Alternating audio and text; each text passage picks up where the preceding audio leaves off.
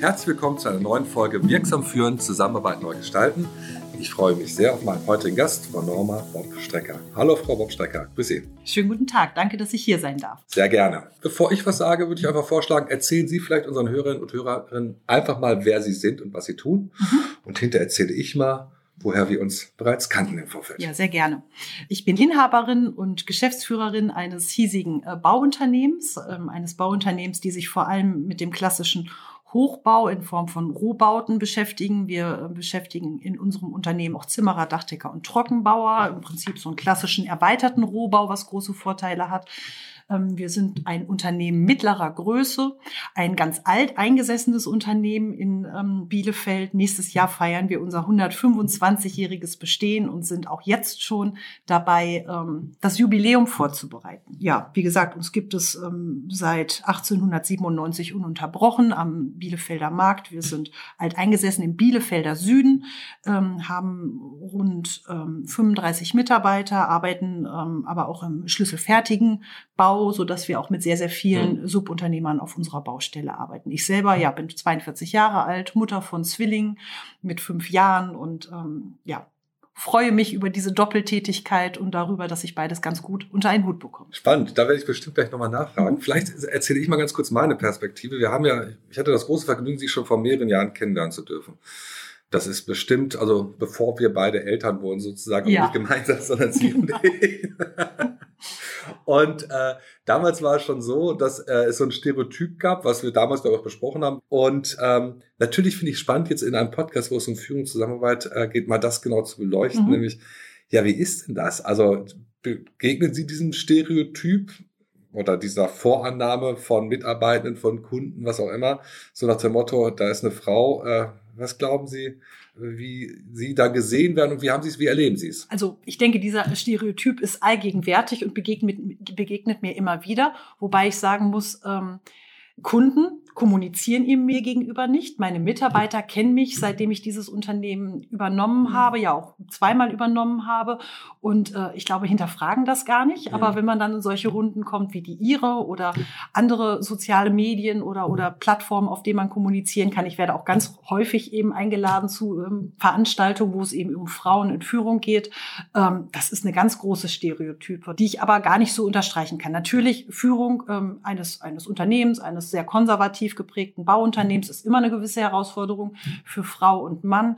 Ich bin damals sehr jung in das Unternehmen gekommen, vielleicht aus dieser Perspektive noch eine größere Herausforderung. Aber aus heutiger Sicht würde ich sagen, ist mein Frausein in der Baubranche fast sogar ein Vorteil. Mhm. Zumindest in 90 Prozent der Fällen. Ich komme ganz häufig in Runden, in ähm, Gespräche, in Verhandlungen, wo, ähm, wo der normale Ton vielleicht ein etwas rauerer Ton ist. Und ich glaube, so dieses Frau in solchen Runden, das hat häufig eine auflockernde Wirkung. Ja, äh, das, das kann ich mir sehr, sehr gut vorstellen. Zumal es gibt ja den viel beschworenen rauen Ton am Bau. Den kriegen ja. Sie da nicht so mit, oder? Also den, den höre ich, wenn ich über meine Baustellen gehe. Ja. Den höre ich auch in großen Bauleiterrunden. Der wird mir gegenüber aber nur sehr, sehr selten angeschlagen, ja. Und ähm, wenn Sie jetzt auch zum Beispiel eine Rekrutierung sind, gibt es da so etwas, das äh, ist Ihnen das schon mal passiert, dass jemand sagte, wie Sie als Frau oder dieser diesen Ausspruch oder ist das tatsächlich dann, äh, wird es wenn überhaupt nur hinter vorgehaltener Hand äh, kommuniziert. Das ist etwas, was ich proaktiv mittlerweile anspreche. Offen wurde ich das noch nie gefragt oder wurde, wurde das noch nie in den Raum gestellt, aber ich sage dann in den Vorstellungsgesprächen ganz äh, bewusst, ähm, Ihnen ist klar, Sie haben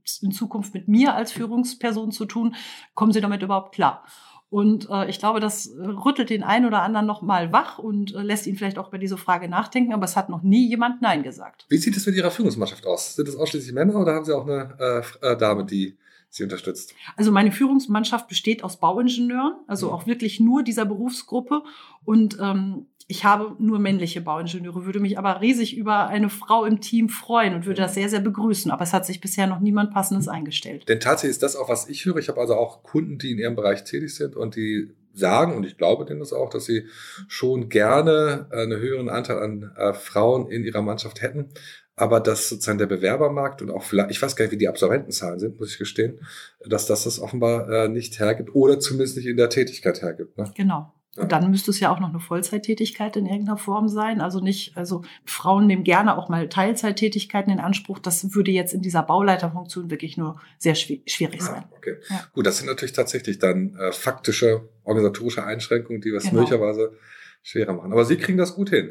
Äh, mit der Rolle, Sie haben es ja gerade gesagt, Doppelrolle ja. Zwillinge. Wie war das für Sie in dem Moment, wo Sie wussten, jetzt, ähm, jetzt kommt ein weiteres Projekt? in Anführungsstrichen. Also es war ja auch ein Stück weit geplant, das ja. ist ja jetzt nicht vom blauen Himmel gefallen, ja. aber ähm, es hat schon ähm, viel viele Gedanken und viel organisatorisches erfordert, bis ich mir wirklich so sicher war, dass es, dass es klappen wird. Und ich muss auch ganz ehrlich sagen, am Anfang hat es sehr geholpert, als die Kinder auf die Welt gekommen sind. Ähm, ist es anders und nicht so gut gelaufen, wie ich mir das vorgestellt habe. Das war, waren aber nur ein paar Monate. Das war jetzt irgendwie kein, kein, kein großes großes Ding. Aber in der Situation ist mir nochmal bewusst geworden, wie, wie sehr dieses Unternehmen doch jetzt auch auf mich als Person mhm. abgestimmt ist. Und auch wenn ich sehr, sehr gute Bauleiter und Führungskräfte in meinem Unternehmen habe, habe ich diesen Fakt unterschätzt. Ich bekomme es gut hin. Also mein Mann unterstützt mich äh, und uns sehr. Auch mein Mann befindet sich in der gleichen Situation wie ich. Mein Mann hat ein ähm, Unternehmen, das aus der Familie kommt, was eben auch von ihm geführt wird. Und zum Glück haben wir beide organisatorisch die Möglichkeit, uns die, die Elternrolle, also zu teilen wäre falsch, aber uns beide darin ähm, ganz aktiv wahrzunehmen. Und das funktioniert gut und ähm, mit, mit viel Absprachen ähm, sind wir alle glücklich damit. Wir hatten im Eingangsgespräch, bevor wir sozusagen das Mikro kurz angeschaltet haben, auch kurz darüber gesprochen. Ich würde es noch mal gerne ansprechen, äh, weil ich das ganz spannend fand, was wir eben, worüber wir uns eben ausgetauscht haben. Es gibt sowas, ähm, ich weiß nicht, wie Sie es erlebt haben, aber ich kann es von mir selbst, von meiner, äh, aus meinem Kontext sagen, ich glaube, solange äh, keine Kinder da sind, äh, gibt es äh, eine höhere Wahrscheinlichkeit, wirklich gleichberechtigt durch das Leben, auch durch das Berufsleben zu gehen. Auch das ist leider nicht immer gewährleistet, weiß Gott nicht. Und bei uns war es sehr deutlich in dem Moment, wo ähm, unser Sohn dazu kam, dass äh, auch eine Zuschreibung von außen äh, stattgefunden hat, die mich immer wieder irritiert hat, nämlich dass alles, was äh, mit Erziehung angeht und auch den Belastungen und den möglichen Herausforderungen, wurde meine Frau darauf angesprochen, nicht ich. Äh, und ähm, sehr, relativ selbstverständlich. Auf der anderen Seite wurde auch davon ausgegangen, dass ich ganz normal weiter äh, so agiere wie vorher. Wie war das bei Ihnen? Vorab ähm, kann ich dazu sagen, dass ich mein, mein Umfeld, unseren Freundes- und Bekanntenkreis auch so wahrnehme, dass da ähm, gleichermaßen gut verdienende und gut ausgebildete Menschen, ähm, sobald sich eben die Familiensituation einstellt, ähm, so zurechtruckeln, dass tatsächlich die Frau kürzer tritt. Ähm, wenn ich mich jetzt an unsere Situation zurückerinnere, ist es uns beiden, glaube ich, nicht ähm, vorausgesetzt und nachgesagt worden, dass auf jeden Fall ich ähm, diejenige bin, die kürzer treten wird. Aber faktisch ist es so. Also ähm, mein Arbeitstag ähm, beginnt weiterhin sehr, sehr früh. Vielleicht beginnt er jetzt noch etwas eher, damit ich tatsächlich meine Arbeit ähm, abschließen kann oder weiter vorantreiben kann. Ich nehme mir aber die Freiheit, mich jeden Tag um 14 Uhr aus dem Unternehmen zu verabschieden und zu sagen, so und jetzt hole ich meine Kinder ab und der Nachmittag gehört mir und meinen Kindern. Ähm, das ist, mein Mann kümmert sich eben morgens, wenn ich nicht zu Hause bin, um, um die Kinder und um das in den Kindergarten bringen. Ähm, aber es war mir auch sehr wichtig, diese Nachmittage mit meinen Kindern zu verbringen. Also das habe ich mir eingefordert und ähm, wenn ich es nicht täte, hätte ich, glaube ich, ein schlechtes Gewissen. Und ich denke, das hat mein Mann nicht ähm, wenn er jetzt nicht mit zum Fußball oder zum Reiten oder wo auch immer hingeht. Also es ist tatsächlich schon auch so eine geschlechterspezifische Sache, die die Frauen aber auch gerne an sich nehmen. Das ist nicht so, dass es, dass es nur Zwang ist, sondern wir verbringen ja auch furchtbar, furchtbar gerne die Zeit mit unseren Kindern. Und wenn Sie das jetzt mal reflektieren auf Ihre Rolle als Führungskraft im Unternehmen, glauben Sie, dass das in die Organisation wirkt äh, oder eine Auswirkung hat, dass Sie jetzt beispielsweise ab 14 oder nicht mehr erreichbar sind? Weil das ist, wäre ja ein, ein wie ich finde, durchaus modernes Führungsverständnis. Also warum sollte eine Führungskraft, ich weiß nicht, wie Sie es sind, aber warum sollte eine Führungskraft unbedingt dadurch sich auszeichnen, dass sie äh, durch zeitliche Präsenz da ist? Sie können ja wahrscheinlich auch alles das, was Führungsarbeit angeht, in der Zeit bis 14 Uhr machen. Und dann werde ich gleich noch mal ein bisschen nachpieksen, weil ich hafte noch an der Aussprache, dass eine Bauingenieurin eine potenziell ja nur in Vollzeit arbeiten könnte. Aber wir fangen mal mit dem ersten Schritt an. Also äh, wie wirkt das auf die, Ihre Organisation, dass Sie sozusagen temporär dann tatsächlich, wenn die anderen noch zwei, drei Stunden wahrscheinlich ähm, äh, dazu? Äh also inhaltlich denke ich, wirkt das gar nicht. Also inhaltlich ist alles abgedeckt, inhaltlich fehlt es äh, an nichts und fehle ich auch nicht nachmittags ja. nicht mehr. Aber dadurch, dass ich äh, vorher meine Führungsrolle schon vielleicht auch etwas konservativ so gelebt habe, dass ich die erste gewesen bin, die da gewesen ist und auch die letzte, die gegangen ist, ähm, ist es für mich, glaube ich, die größte Herausforderung zu sagen, nee, das bin ich jetzt nicht mehr und ähm, ich bin halt abends auch nicht mehr ansprechbar. Das hat man gerne auch abends immer in, in Anspruch genommen, dass man noch mal draußen gestanden hat, aber ähm, das ist jetzt nicht mehr so. Inhaltlich ist es nicht schlimm und ähm, da meine Mitarbeiter auch wissen, wo ich dann nachmittags hin verschwinde, ist es vollkommen neutral und gut. Es wird auch nicht hinterfragt und auch nicht negativ bewertet. Und Sie haben recht. Also wenn ich, wenn ich mir das herausnehme, dann ähm, würde ich das im Zweifel auch einer Bauingenieurin zugestehen. Also ne, jetzt nicht irgendwie montags, mittwochs, freitags, sondern vielleicht tatsächlich arbeiten bis äh, bis frühen Nachmittag oder so. Das lässt sich bestimmt bewerkstelligen, weil, ähm, ich sag mal, bei uns am Bau sagt man, das Geld wird bis mittags verdient. Ne? Also morgens, morgens finden die Absprachen statt, ja. finden die Termine statt, finden, finden auch die Probleme auf den Baustellen statt, die man organisieren muss. Und wenn sich eine ähm, fähige Dame einstellen würde, würde man mit Sicherheit, und das ist auch die Zeit, in der man so flexibel als Führungskraft sein muss, würde man mit Sicherheit ein Modell finden, was das abdecken könnte. Weil ich finde es immer ganz, äh, ganz spannend. Also erstmal bin ich fachlich so, so weit weg, weg, äh, dass ich das gar nicht bewerten kann. Deswegen mache ich das jetzt wirklich als neugieriger Fragensteller. Äh, ich glaube schon, dass es Bereiche gibt, wo äh, jede Stunde länger da ist, auch sinnvoll ist. Also denke nur gerade an den medizinischen Bereich, da kann man nicht äh, das in sechs Stunden schaffen, was man in acht Stunden schafft. Aber auf der anderen Seite äh, erlebe ich eben schon, gerade in Bezug auf das, was wir gerade gesagt haben, äh, geschlechterspezifische Fragestellungen, die Rolle als Mutter oder Vater, mhm ähm, dass äh, sehr häufig Führungstätigkeiten dann mit einer Selbstverständlichkeit daran gekoppelt werden, dass sie Vollzeit stattfinden. Und das, glaube ich, äh, ist in vielen Bereichen gar nicht so notwendig, weil ähm, die Arbeit, die eine Führungskraft macht, ja gar nicht davon abhängig ist, ob sie sechs oder acht Stunden stattfindet, sondern dass sie eben dann das Entscheidende macht und möglicherweise auch so führt, dass die Leute dann selbst wirken und arbeiten können. Das würde ich vollkommen unterschreiben. Das ist so. Also inhaltlich sehe ich, sehe ich keine Schwierigkeiten, aber tatsächlich in unserer sehr männerdominierten Branche finden einfach spezielle äh, Termine regelmäßig auch zu Nachmittagszeiten statt. Und ähm, wenn man dann sagt, nein, ich kann aber nur bis äh, so und so, dann wird man komisch angeguckt und dann wird irgendwie hektisch im Kalender gewühlt, ob man jetzt für Frau Bob bitte noch einen anderen Termin findet.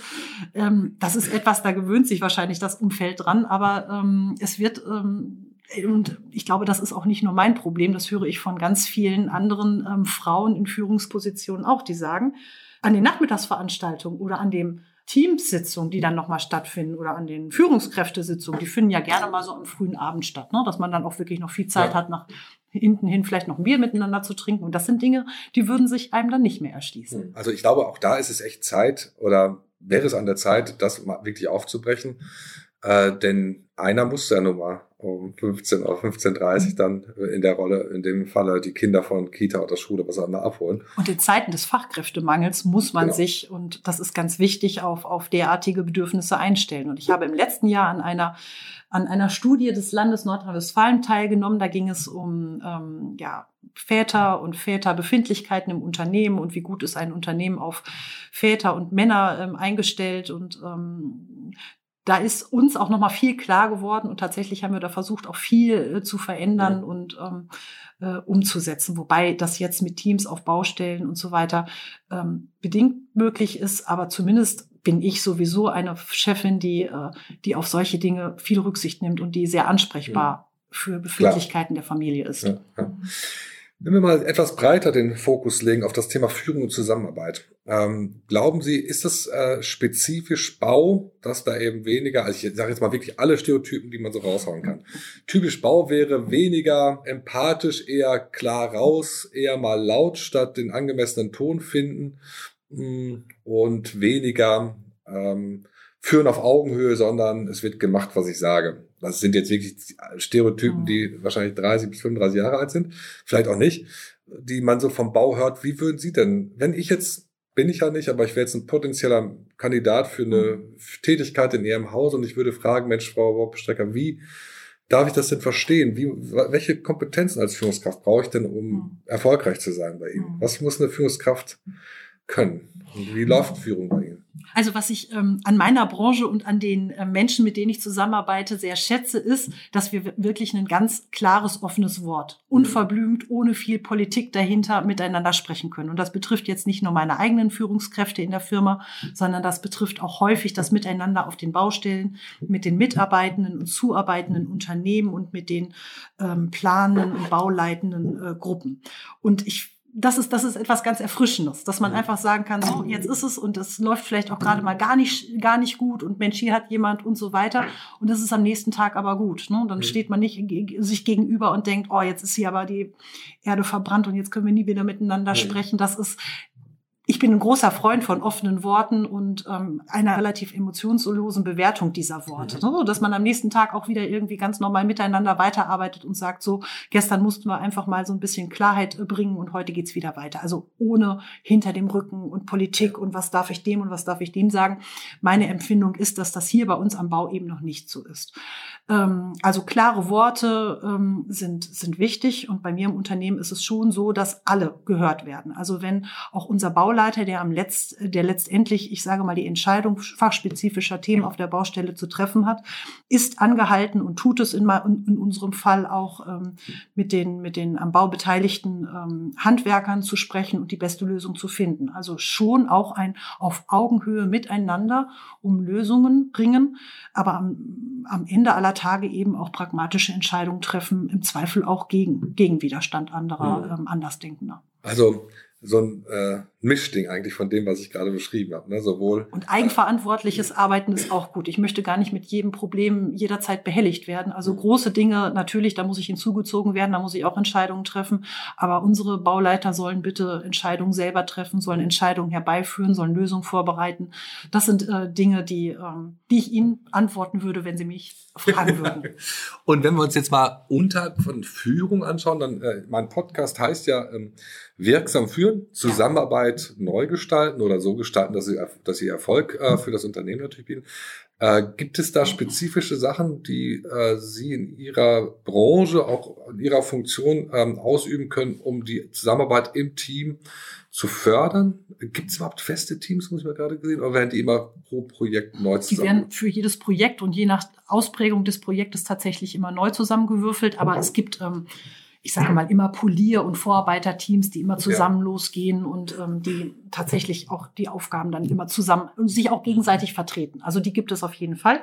Aber dass ähm, immer ein Bauleiter auch einem Polier zugeordnet ist, das ist gar nicht so. Also das ist bunt gemischt und das ist auch eine Erwartung, die ich habe, dass jeder im Prinzip ähm, professionell genug ist, mit jedem ähm, so ein Projekt durch, durchziehen und, und bearbeiten zu können. Und können Sie aus Ihrer Rolle oder gibt es von Ihrer Rolle äh, Dinge, die Sie da bewusst fördern oder auch fordern oder begleiten, damit diese Zusammenarbeit immer wieder gut klappt. Denn ich kann mir auch schon vorstellen, das ist ähm, herausfordernd. Erstens ja. ist es neue Teamzusammensetzung. Mhm.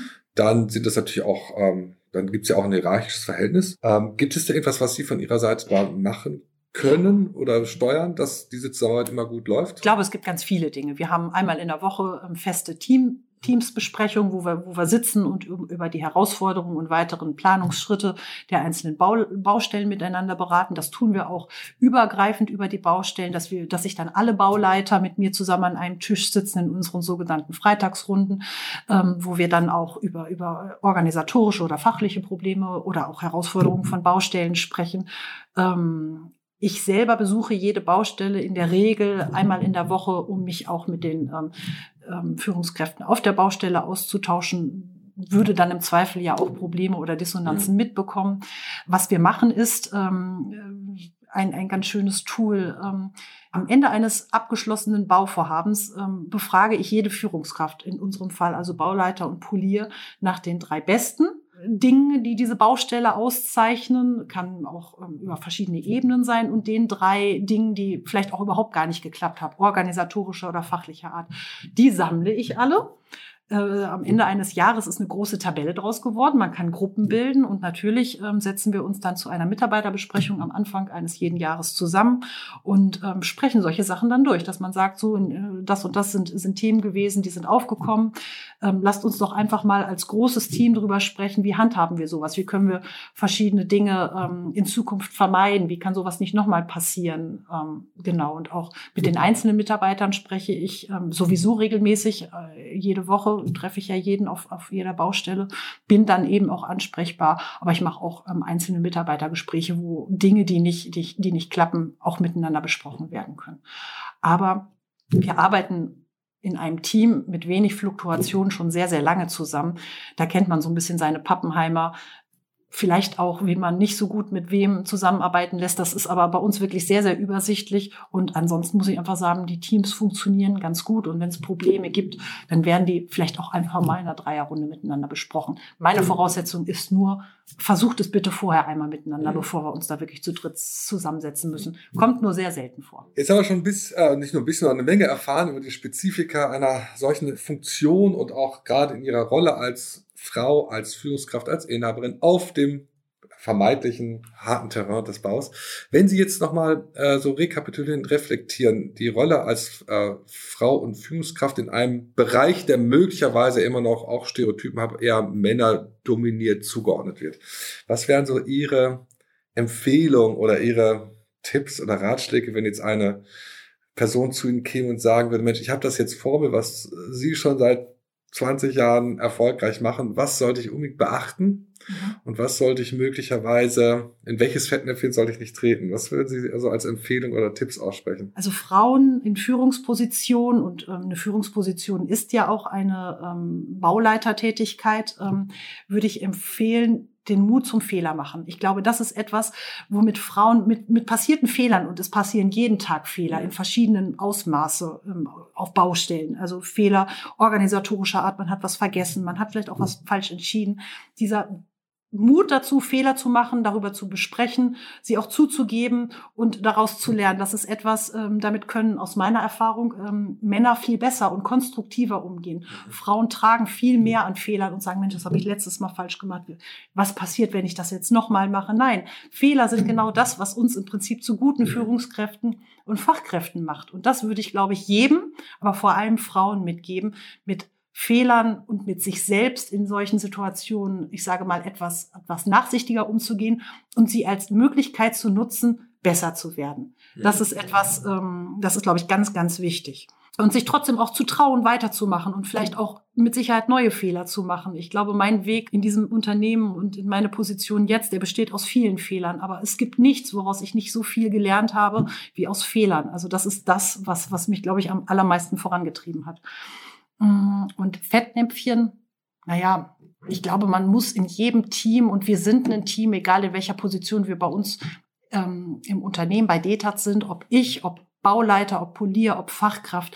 Man muss als Team zusammenstehen. Und ich glaube, wenn man in so ein Team kommt, dann darf man nicht kommen und sagen, so, und ich weiß jetzt alles. Und man muss eben Teamplayer sein ein Stück weit. Aber trotzdem den Teamplayer, der in der Situation einer Führungskraft sagt, so, ich verstehe eure, ähm, eure, eure Einwände, aber ich muss es jetzt am Ende entscheiden. Also man muss tatsächlich menschlich gut mit seiner Umgebung umgehen. Frau Bob Strecker, ich bedanke mich ganz herzlich. Ich glaube, dass wir einen echt schönen Exkurs gemacht haben in eine Welt, die ich so noch gar nicht so gut kannte, die, glaube ich, unseren Hörerinnen und Hörern ganz, ganz vieles Spannendes bietet und vor allen Dingen, dass wir sie noch mal so kennenlernen durften, äh, weil darum geht's ja auch in so einem Podcast, dass man mal äh, eine Führungspersönlichkeit kennenlernt, äh, wie sie das äh, tun und ich finde, das ist toll gelungen, dass sie uns da einen Einblick gegeben haben. Vielen, vielen Dank äh, für die Zeit, dass Sie sich genommen haben. Dankeschön und bis zum nächsten Mal. Gerne.